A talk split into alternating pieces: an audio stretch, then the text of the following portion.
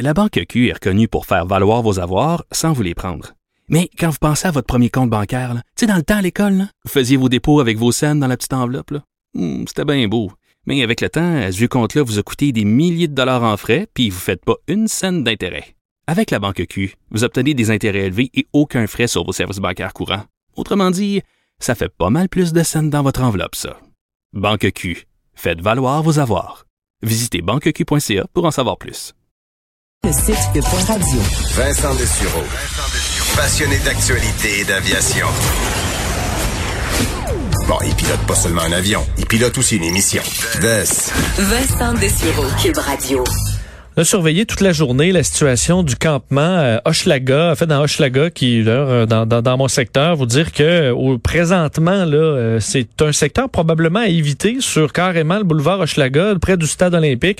les policiers qui, on sait, se sont présentés plutôt aujourd'hui, essayer de tasser certaines personnes, surtout des, des gens qui étaient là pour appuyer les occupants du campement. Et là, qui se retrouvent présentement directement sur la rue. J'ai vu les images de notre collègue Yves Poirier. C'était dans les dernières minutes. Ils se sont peut-être tassés sur le côté c'est à voir, mais peut-être un secteur à éviter.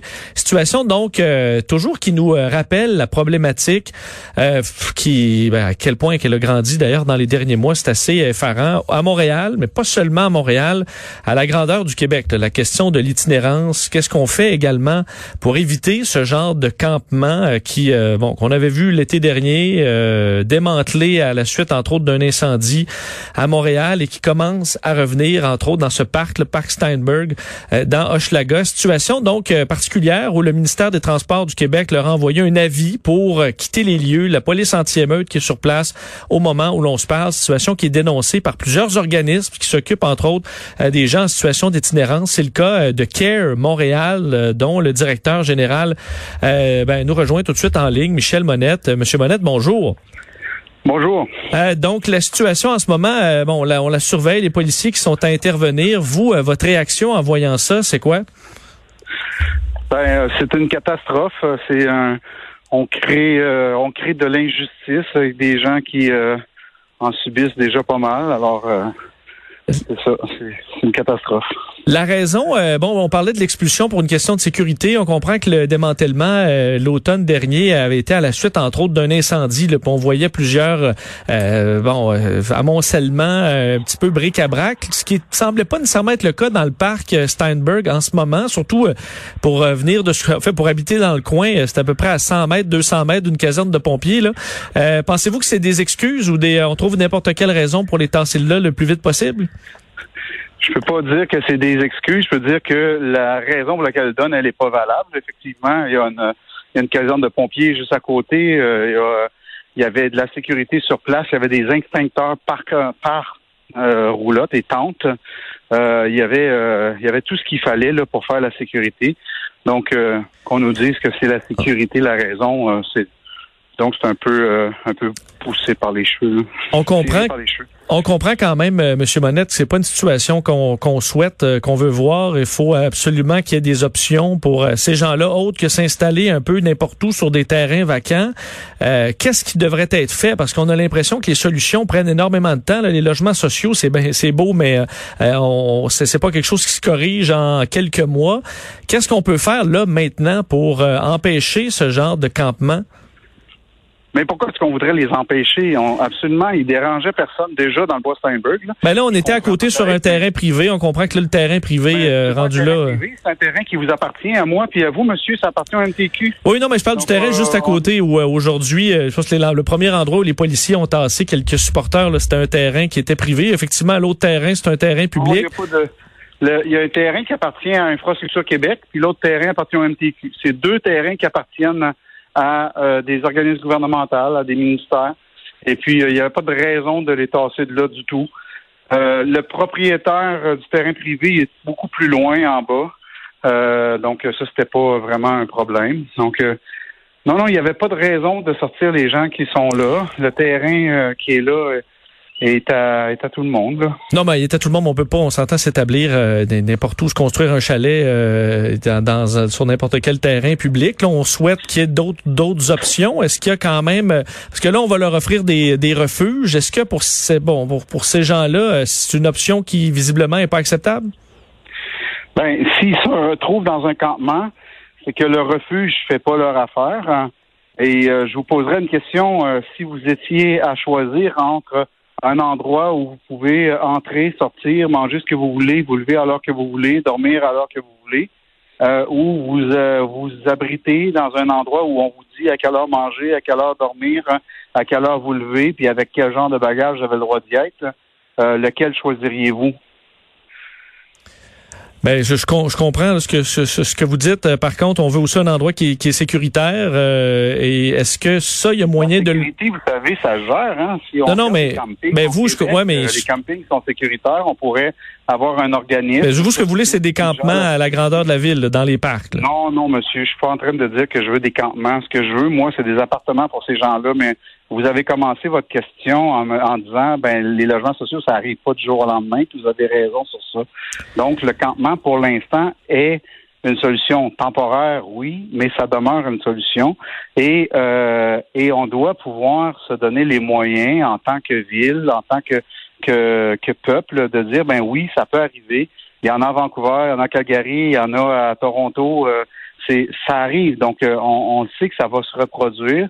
Donc, il faut qu'on ait euh, le, le courage de simplement dire, OK, on utilise cet espace-là et on le laisse. Et dans ce contexte-là, là où était le campement, il n'y avait rien qui pouvait venir mettre ce campement-là autre à risque. On comprend que bon, effectivement, c'est ça touche que quelques personnes. Moi, qui travaille au centre-ville, euh, Monsieur Monette, euh, on, est confronté à, vraiment la- la- l'ampleur du problème, là, qui concerne pas effectivement quel- quelques dizaines de personnes, mais plutôt des milliers à Montréal. Euh, ce qui a été euh, bon, problématique qui a explosé avec la pandémie. Euh, Est-ce que la question des hôtels, est-ce que ça vous y croyez? Denis Coderre en parlait. Il y a des hôtels qui sont vides. Est-ce que de transférer ça en logement temporaire, c'est quelque chose qui serait utile? Ben, en réalité, ça pourrait l'être. Ça marche pour certains. Hein, euh, à l'hôtel universel ici au coin de Pineuf, là, il y en a des gens qui sont en attente de logement dans cet espace-là. C'est bien administré, ça fonctionne bien. Il n'y a pas de problème. hein. Mais euh, vous savez comme moi là, que la pandémie, là, on n'en a pas pour encore trois ans de ça. Là, donc, euh, euh, alors les hôtels vont vouloir reprendre leur, euh, leur en- environnement. L'autre chose aussi, les hôtels coûtent vraiment très cher à comparer à un campement. Euh, euh, gérer un campement avec une cinquantaine de personnes dessus, ça coûte à peu près un million par année. Euh, l'hôtel l'hôtel euh, au centre-ville euh, coûte un million par jour. là. Donc, euh, calculez-les comme vous voulez, là, mais c'est ça la différence.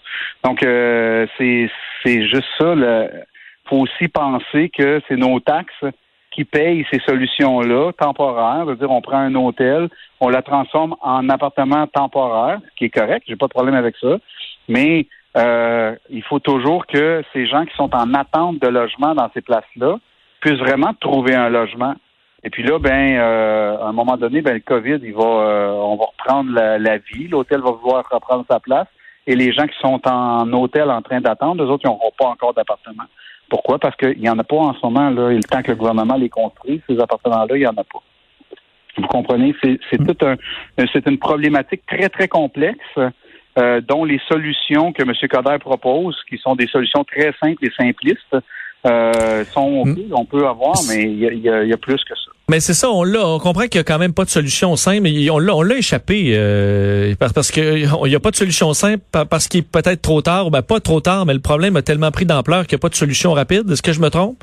C'est ça. Il n'y a pas de solution rapide. Puis vous allez voir au mois de juillet, hein, vous dites que vous avez vu le nombre de personnes en situation d'itinérance hein, exploser avec le COVID. Puis vous allez voir qu'au mois de juillet, on va avoir un autre charge de gens en situation d'itinérance qui vont rentrer. Puis là, on va se retrouver avec des familles. Nous, on a déjà eu une maman avec deux enfants en bas de quatre ans. On a déjà eu une maman avec un enfant de, en, en bas d'un an. Euh, on a des familles. Donc, on commence à avoir des familles dans les refuges. Donc là, On- quand tu es rendu à avoir des familles, ça devient compliqué. Ça, le 1er juillet, euh, il va y avoir des images difficiles, euh, difficiles à supporter là, et tristes euh, à Montréal et à- dans dans d'autres villes québécoises aussi. Oui, c'est ça. Mais le, le prix du logement, le coût du logement, le- la, la, la pression sur le logement euh, et l'incapacité d'en trouver à des prix euh, qui euh, reflètent la capacité de payer des individus, elle est là. Donc, ces gens-là vont se retrouver en refuge parce qu'ils sont pas capables de se relocaliser. Et puis, c'est ça. Nous, notre travail, c'est de, de prévenir l'itinérance chronique, puis de pouvoir répondre aux urgences. Mais toujours utile, il faut qu'on puisse réussir à le faire. Et puis là, ben, quand on a un campement comme ça qui coûte presque rien à la société, qui nous permettrait d'avoir des espaces où ces gens-là dérangent personne, disent rien, euh, et puis euh, vivent leur vie tranquille. Et là, on vient leur dire qu'il faut qu'ils s'en aillent. Mais là, ils vont s'en aller où?